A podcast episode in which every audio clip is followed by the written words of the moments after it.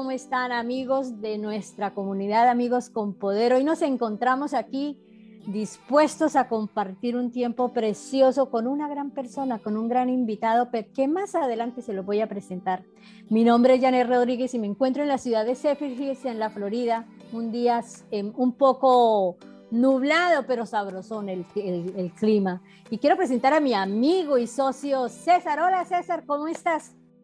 Excelente, bendecido con toda bendición. Janet, saludo desde Barranquilla hasta Cenfer Hill, Florida. Y pues saludando a, nuestros, eh, a nuestro invitado especial, George, del otro lado del charco, como decimos por acá, desde la madre patria. Pero ¿quién mejor que tú que presentarlo, Janet? Claro que sí, presentar a mi amigo George Alvarado, a quien conozco hace un poco más de dos años y es una persona excepcional. Pero George, ¿quién es George? Cuéntanos, cuéntanos así, es un resumen de quién es George. Bueno, pues un gusto estar aquí con ustedes y con toda la audiencia que, que os sigue.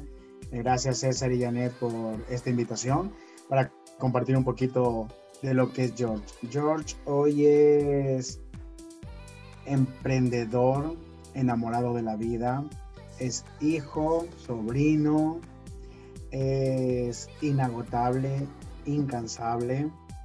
Eh, es un apasionado de la superación. Eh, no lo había entendido así hace algunos años. Eh, pensaba que la vida me, castigaba por algo que tampoco sabía por qué, pero había escuchado mucho ese mensaje y de alguna manera me, lo dejé inocular y, y a veces pedía mis dosis.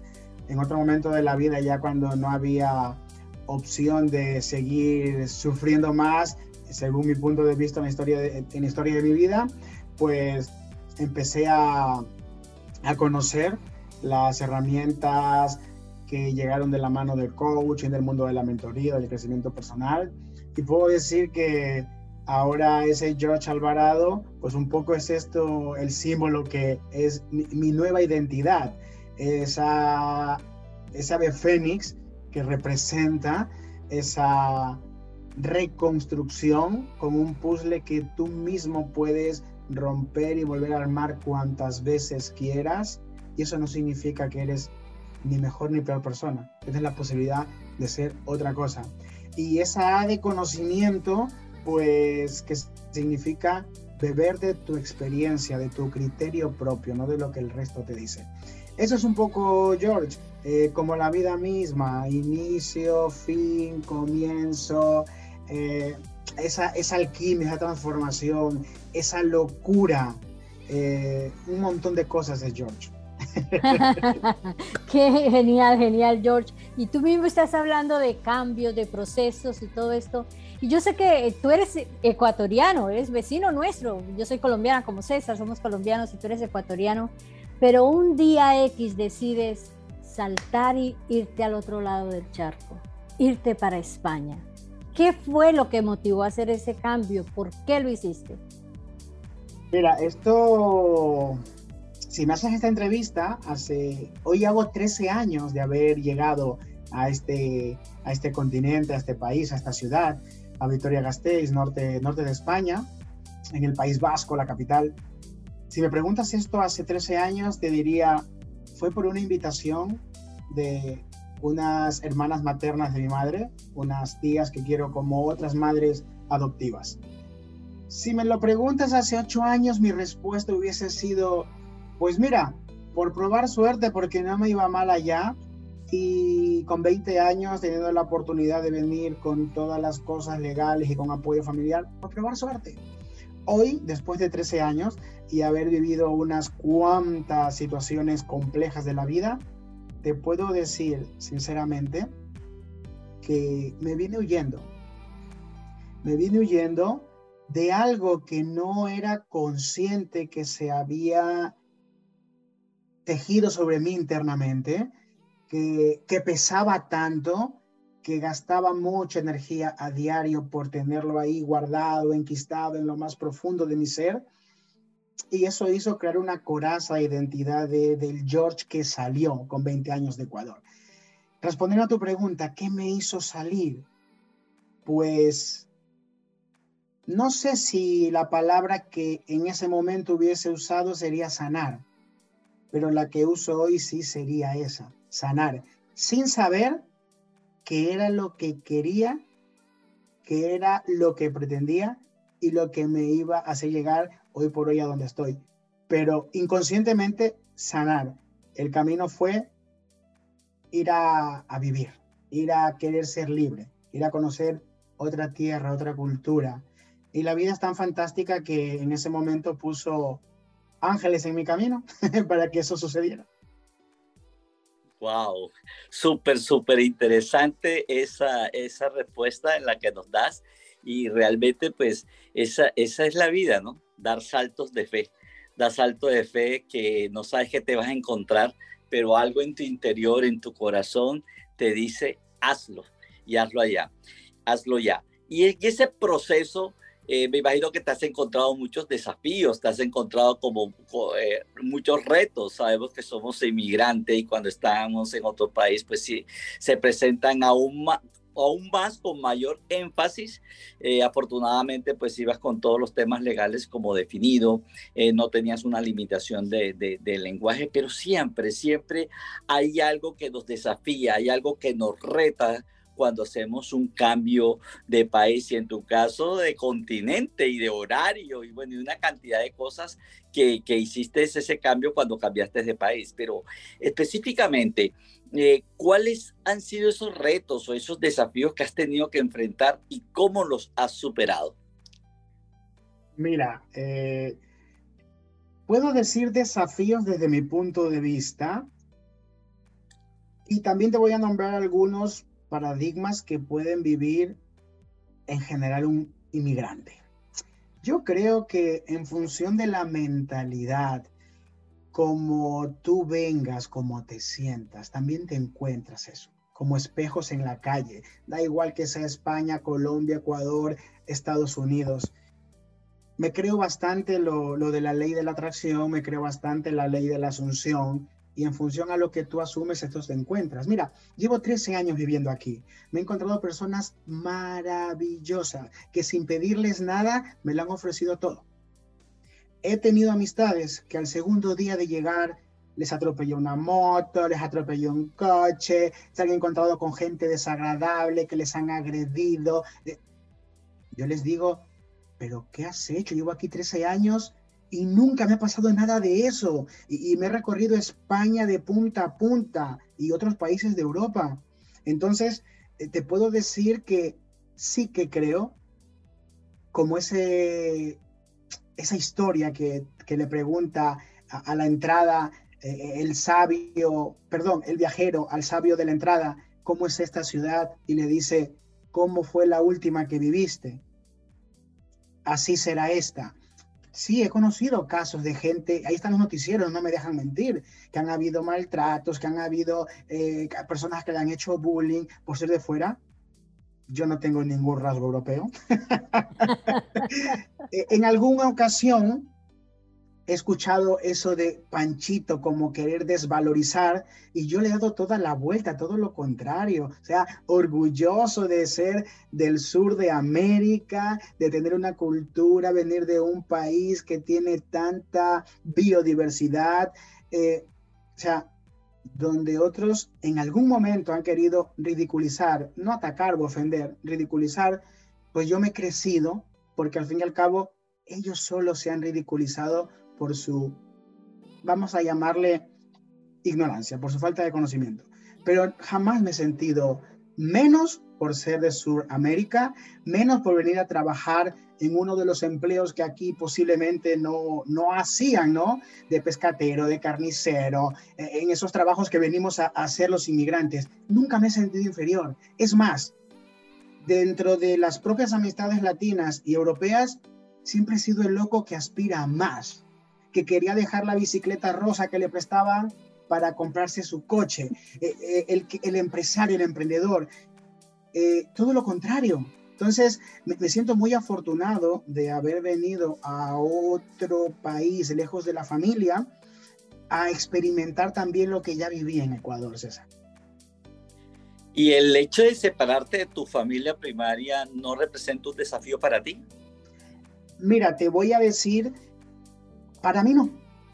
Hay personas para las que, mi hermana, por ejemplo, íbamos a casa de mis abuelos a 50 minutos de donde vivíamos y no podía pasar la noche porque extrañaba a mi papá y mamá. Yo, sin embargo, no tenía ese problema. Yo me considero mucho un alma libre, me considero mucho, eh, para mí, e, el poder salir, conocer, eh, me causa más emoción que posiblemente echar en falta tener a mi papá y mamá cerca. No digo que no los quiera, los amo con locura, pero, pero para que se entienda, no es algo que a mí la gente cuando me lo pregunta, que no es el primero, a mí no me ha supuesto un gran malestar. Igual es por mi historia de vida, que siempre he visto papá, mamá trabajando, no hemos tenido ese momento de, venga, desayunamos juntos, comemos juntos, cenamos juntos. Entonces, no puedo extrañar algo con lo que yo no he crecido. Entonces, eh, poder venir a otra parte eh, del mundo, lo extrañado, por supuesto cuando pasas por un restaurante y ves a una familia latina comiéndose una bandeja paisa, un encebollado, se te sale una lágrima. Eh, hay fotos que tienen temperatura, que, tienen color, que tienen hora, que tienen fecha, que tienen nombre y apellido. Claro que sí, lo extrañas, pero no ha sido impedimento para también disfrutar lo que hay acá. Y efectivamente ha sido un reto poderlo disfrutar, ¿no? aunque uno a veces no lo considera, pero es un, todo un desafío y todo un reto poder superar todo eso. George, yo vengo conociéndote hace un poco más de dos años y sé que eres un apasionado del crecimiento personal, pero cuando hablamos de crecimiento personal, este tiene, abarca tantas ramas, abarca tantos campos. Yo quisiera que tú nos compartieras de ese crecimiento personal, ¿qué es lo que más te apasiona? A mí, por ejemplo, me apasiona trabajar con la gente, llevarlos de la mano, ayudarles a borrar sus, a eliminar esos paradigmas. ¿A ti qué es lo que más te apasiona en, al momento en que estás trabajando con las personas? Mira, eh, dicen aquí mucho que la cabra tira al monte, ¿no? eh, no puedo obviar mi energía, no quiero obviar mi energía, es mi historia de vida. Y hoy entiendo que todo lo desagradable que quiso ser y ha sido, si le doy la vuelta, si aprendo de esa propia historia de vida, puedo también llegar a lo más dulce, a lo más agradable, a, las mieles en mi proceso de vida, lo que he conocido como desarrollo personal, de todas las técnicas, que si mindfulness, que si técnicas de, de sanación cuántica, e inteligencia emocional, el coaching, el alto impacto, dentro de todas las mil técnicas que pueden haber, a mí lo que me gusta es trabajar con la reprogramación emocional. Entender no solo desde la parte del pensamiento, con una charla que te entra por el oído, no solo por la parte emocional de lo que sientes con la kinestesia eh, en un taller, sino de lo que haces a la práctica. Yo soy muy rojo, soy de una energía muy de fuego. Eh, me gusta también entender la, el crecimiento personal como todo lo que te lleve hacia adentro de ti. Yo no creo que César, Janet o George puedan cambiar a otra persona. No lo creo, lo he comprobado y me, ya me he cansado eh, de agotar tiempo en querer cambiar a otro. Acuño un término de Enrique Orberá que dice mucho eh, de Cataluña, de bioneuroemoción. Cambiar al otro no es ni fácil ni difícil, sencillamente es imposible. Y luego, en un libro que me gusta, Los, Los secretos de la mente millonaria de Tejareker, encontré una frase que me encantó y me la tatué en la identidad. Y es, si quieres cambiar al otro, vuélvete inspiración. No le vas a cambiar, pero como te conoció en la miseria y ahora te ve en la grandeza, va a decir, si él pudo, yo puedo. Creo que la única forma de que se logre algo de cambio es volviendo de inspiración. Entonces, digo, pues qué bonito ser inspiración. Y encima voy a cambiar algo que no me agrada de mí. Y puedo inspirar a otro que también lo haga, porque así lo han hecho los mentores conmigo. ¿Qué es lo que me gusta? De las dinámicas de firewalking, que a día de hoy pues estoy certificado por el Instituto de Dallas, Texas, que no se queda en lo que yo te digo, Janet, tú puedes, hazte un mapa de sueños, César, eh, es bonito que el amor, el perdón, y, nos emocionamos y, llegamos a pensar, imaginar cosas. Está genial. En mis talleres me gusta ir a la experiencia, a que tú te lleves tu experiencia. Y las dinámicas de firewalking, de aprendizaje acelerado y alto impacto emocional, me han permitido eso. Levantarte del asiento y poder hacerlo experimentar, que lo vivas. En un entorno donde no vas a estar juzgado, en un entorno, y yo soy muy intenso, me gusta llegar al fondo, porque sé que cuando llegas al fondo ya no hay dónde más seguir bajando, solo vas a tener la opción de montar tu pinche escalera y subir. Entonces, a mí sí que me gusta, yo llevo una intención. Aunque tú no la lleves, si vienes a uno de mis entrenamientos, mi intención, ahí dices, soy mucho de la escuela de Tony Robbins, ir hasta lo profundo. No me gustan las capas superficiales. ¿Por qué no me gusta? Porque yo me quedé muchos años en las capas superficiales y la cuenta de regresiva sigue avanzando y siento que pierdo vida. Entonces me gusta ir a lo profundo. Qué lindo, qué bonito, qué bonito eso que nos compartes. Trabajas mucho la parte del ser, ¿no? De, la interioridad. Muy bonito, muy bonito, me encanta. Sí, qué, bueno y me gustó mucho eso que, hablas de, ser fuerte de inspiración.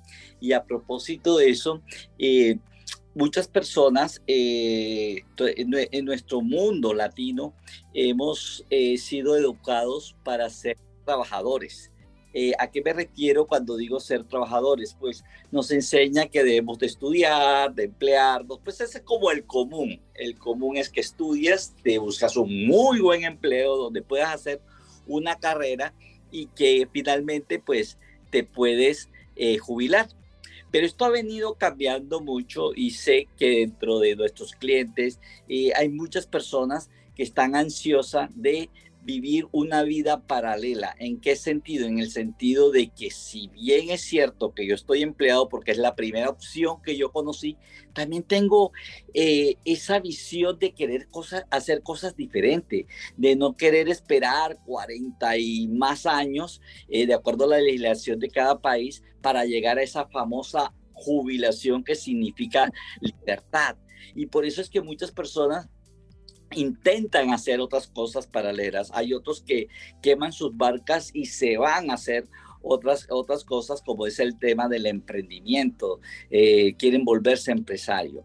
Mm, en esas personas que todavía aún están empleadas, que aún pues mm, sienten ese miedo de dar ese paso, aunque lo quieren hacer, pero sienten el miedo de dar ese primer paso. Y hay otros que van ahí como que di un primer paso y me arrepentí, volví, etcétera, etcétera, etcétera.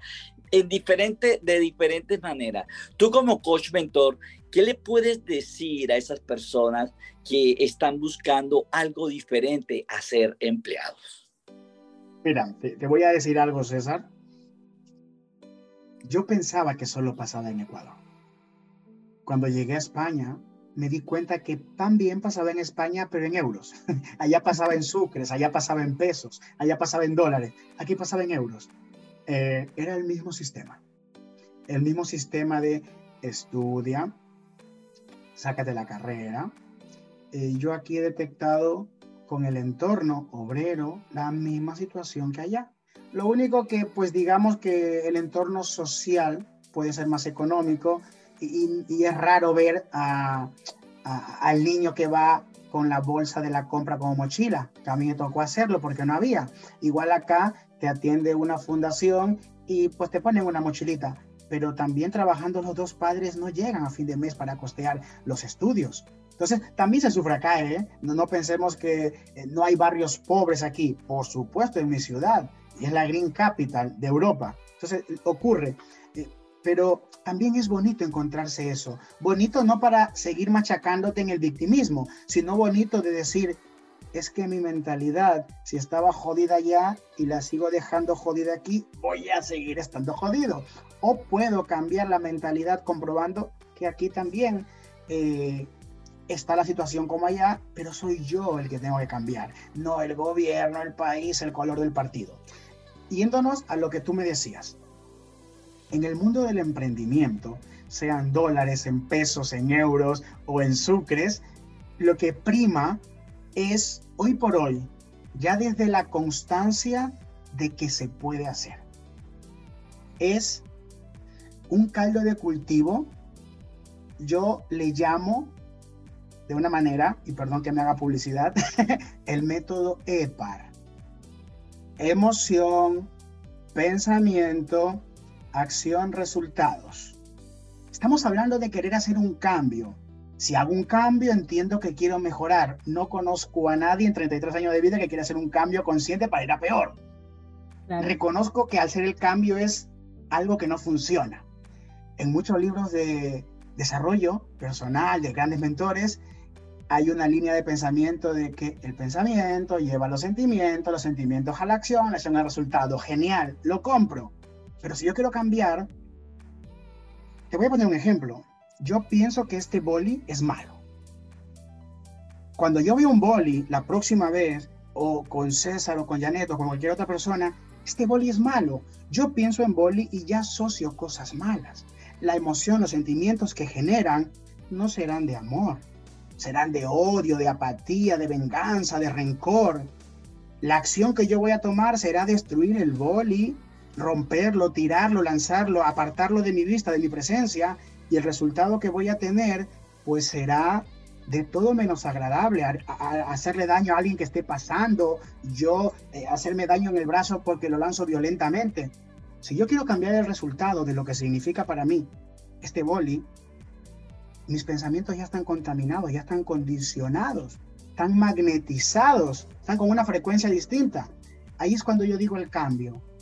Yo entro a reprogramar la emoción. El problema no es el boli. ¿Qué experiencia ocasionó que yo piense del boli lo que hoy pienso del boli? Y es ahí donde yo trabajo, a la profundidad. Yo digo que la herramienta no tiene problema de ser, no tiene que ser juzgada por ser herramienta. Un cuchillo me puede valer para alimentarme, pelar una naranja, o me puede valer para introducírselo a alguien en el corazón, en el estómago y terminar con su vida. Cuchillo no es culpable. Entonces, en el emprendimiento ocurre lo mismo.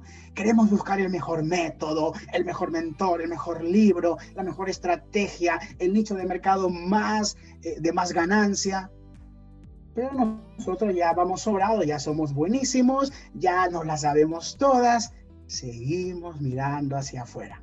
Y, y mientras más título, más curso, se nos inflama más el ego. se nos inflama más el ego. Y créeme, hablo de eso porque lo he detectado en mí, no, no por otra cosa. claro. Excelente. Excelente. Bueno, mi estimada Yanet, creo que este invitado ha sido muy de lujo, nos deja muchos aprendizajes, nos deja el poder entender que hay mucho en el interior para trabajar en cada uno de nosotros, que hay, que, hay que ir a la profundidad no quedarnos en las capas superfluas, en las capas de la estética, sino de ir a la profundidad, a la raíz, Perdona que vaya, no, por corregir ni por enriquecer lo que dices. Mira, soy muy respetuoso y al que escuche y vea esto y, no lo entienda así, si tú me pones esta información hace 13 años, digo, está loco ese tío. Soy muy respetuoso con el que no entiende la vida como la entiendo yo, porque yo tampoco la entendí, o sea, no soy el primero que habla así. Hay gente que he visto libros escritos hace casi 100 años que, de los cuales yo he aprendido a hablar así. Entonces, el que no mm, entienda esto, está genial, se le respeta, se le quiere igual, está en otro momento de su proceso de vida. Es más, ni siquiera está obligado a llegar a este momento. Soy muy respetuoso con el entorno porque a mí nadie me obligó a cambiar. a mí nadie me obligó a cambiar. Fue, fue un momento de asumir, un momento determinado, yo quiero apuntarme aquí, yo me elijo aquí, y fue una frase de mi mentora cuando estuve estudiando inteligencia emocional, hasta que tú no seas el protagonista de tu vida, el director de tu película, el actor primario, el secundario y el de reposición, porque si se enferman los dos primeros, el guionista, hasta que tú no seas yo, y tenemos un problemón con ponernos en primera persona porque nos han enseñado a que está mal. Ayuda al resto. No, no, si yo tengo sed, y me han enseñado a darle de beber al sediento, yo me voy a morir y le voy a dar agua al otro. Y, nos han confundido, posiblemente con, con una buena intención, pero nos han confundido en eso de querer ayudar. Hay un término que me gusta que es la solidaridad malentendida. La solidaridad malentendida es anteponer al otro por encima del yo. Y no creo que haya mayor acto de amor propio que tú primero preguntarte y saber que estás bien para ayudar a otro. Válido. Válido, George. En el mundo, pues todos somos eh, productos de esas cosas que nos van llegando a la vida. Somos productos y por eso decimos que tenemos diferentes observadores del mundo. Eh, somos criados en diferentes sistemas educativos, diferentes sistemas eh, familiares, diferentes sistemas de gobierno y todo eso nos hace ser el observador que somos. Pero afortunadamente ese observador va evolucionando a medida que vamos encontrando cosas, que vamos atrayendo de herramientas, personas, eh, aprendemos mucho de lo que elegimos aprender. Hay, ángeles que nos llegan a la vida y que nos tocan la puerta. Muchas veces las abrimos y muchas veces eh, cerramos. Pero eso es lo que nos hace, eso es lo que nos hace bonito en este mundo, que es que somos seres diferentes. Y cuando es posible que esta conversación la estén viendo en directo varias personas, las que las puedan ver en forma eh, indirecta, pues algunos pues les hará clic o parte de esto hay alguna cosita que los va a mover a o de pronto dirán, no, definitivamente de esto no aprendí nada. Pero qué bueno que podamos expresar en este ambiente de relajado, de tomarnos un cafecito con amigos, con poder, para que la misión nuestra es poder decirle a las personas, mira, hay, hay cosas por las que estás pasando que muy posiblemente no estás viendo que tienes en tu interior todas las herramientas y todo el poder para poder, para lograr superarlas, para poder lograr pasar esa, esa barrera tan alta que tú las crees que tener, que realmente está a un solo brinquito. Porque de las personas que van pasando por amigos con poder, seguro están inspirando a otras personas. Y nosotros también aprendemos de ti, aprendemos de todos nuestros invitados, porque siempre hay algo, hay algo adicional que vamos sumando y que nos permite ir a investigar y nos permite enriquecer nuestro aprendizaje. Y vamos cambiando, observador, porque no somos seres inertes en la vida, sino que vamos fluyendo. ¿Qué nos dices, mi estimada Yadet? No, yo estoy aquí absorta con todo lo que estoy escuchando y yo desde hace tiempo eh, eh, le decía a George y venía pensando en invitarlo a nuestro cafecito, pero él últimamente está muy ocupado, está trabajando un proyecto divino, espectacular y eso nos ha mantenido un poco absortos, pero, pero era el momento, era hoy, era hoy ese momento para conocer esa parte de, de un George que está abierto a dar lo que él es, su esencia como ser humano, ¿no? Entonces, George, quiero darte las gracias por haber estado aquí con nosotros este día de hoy y de verdad que aprendiendo, aprendiendo cada día de lo que dices, de lo que compartes, de lo que nos hablas, porque de eso se trata, que aprendamos los unos de los otros, porque no, no lo sabemos todo, no somos todo, o sea, cada día aprendemos de, de, nuestro entorno. Y como, como bien lo dicen nuestros líderes, nuestros mentores, nuestros coaches, tú vas llegando a ser de las cinco personas con las que te rodeas. Entonces, eso es lo que tenemos que saber, escoger las personas de las que nos rodeamos, que tengan esa misma energía, esa misma química, esa misma fuerza de voluntad de ser diferentes, de crecer interiormente para después poder dar lo que podemos, podamos dar. Así que George, te abrazo aquí desde Zephyr Hills en la Florida. Te quiero muchísimo. Gracias, gracias, gracias por todo este contenido que nos has dado el día de hoy, que felizmente podíamos estarnos horas y horas aquí, pero bueno, el tiempo nos toca limitarlo por las diferentes eh, actividades que tenemos. Gracias, George, de nuevo. Y ahí tenemos que hacer algo juntos. Con amigos con poder tenemos que desarrollar algo. Sí. Antes de despedir, quería darle las gracias a vosotros dos eh, por este espacio que también tengo y colaboro con otros y, y, es algo realmente una elección, una elección bonita porque cada uno puede elegir hacer mil cosas. Hubo una frase que en su momento a mí me tocó profundamente. Hay frases y frases, hay frases muy buenas, pero hay alguna que se te cala, se te mete y tú no puedes hacer nada para que no siga introduciéndose más. Y la piensas, y la recuerdas, y la lloras, y la ríes. A mí me pasó eso yendo al trabajo hace tres años casi, una de esas frases. Y, me gusta decirla desde entonces porque al igual que a mí me pasó, puede que alguien viendo esto le pase y, le rompa alguna cárcel inconsciente porque a mí me lo hizo.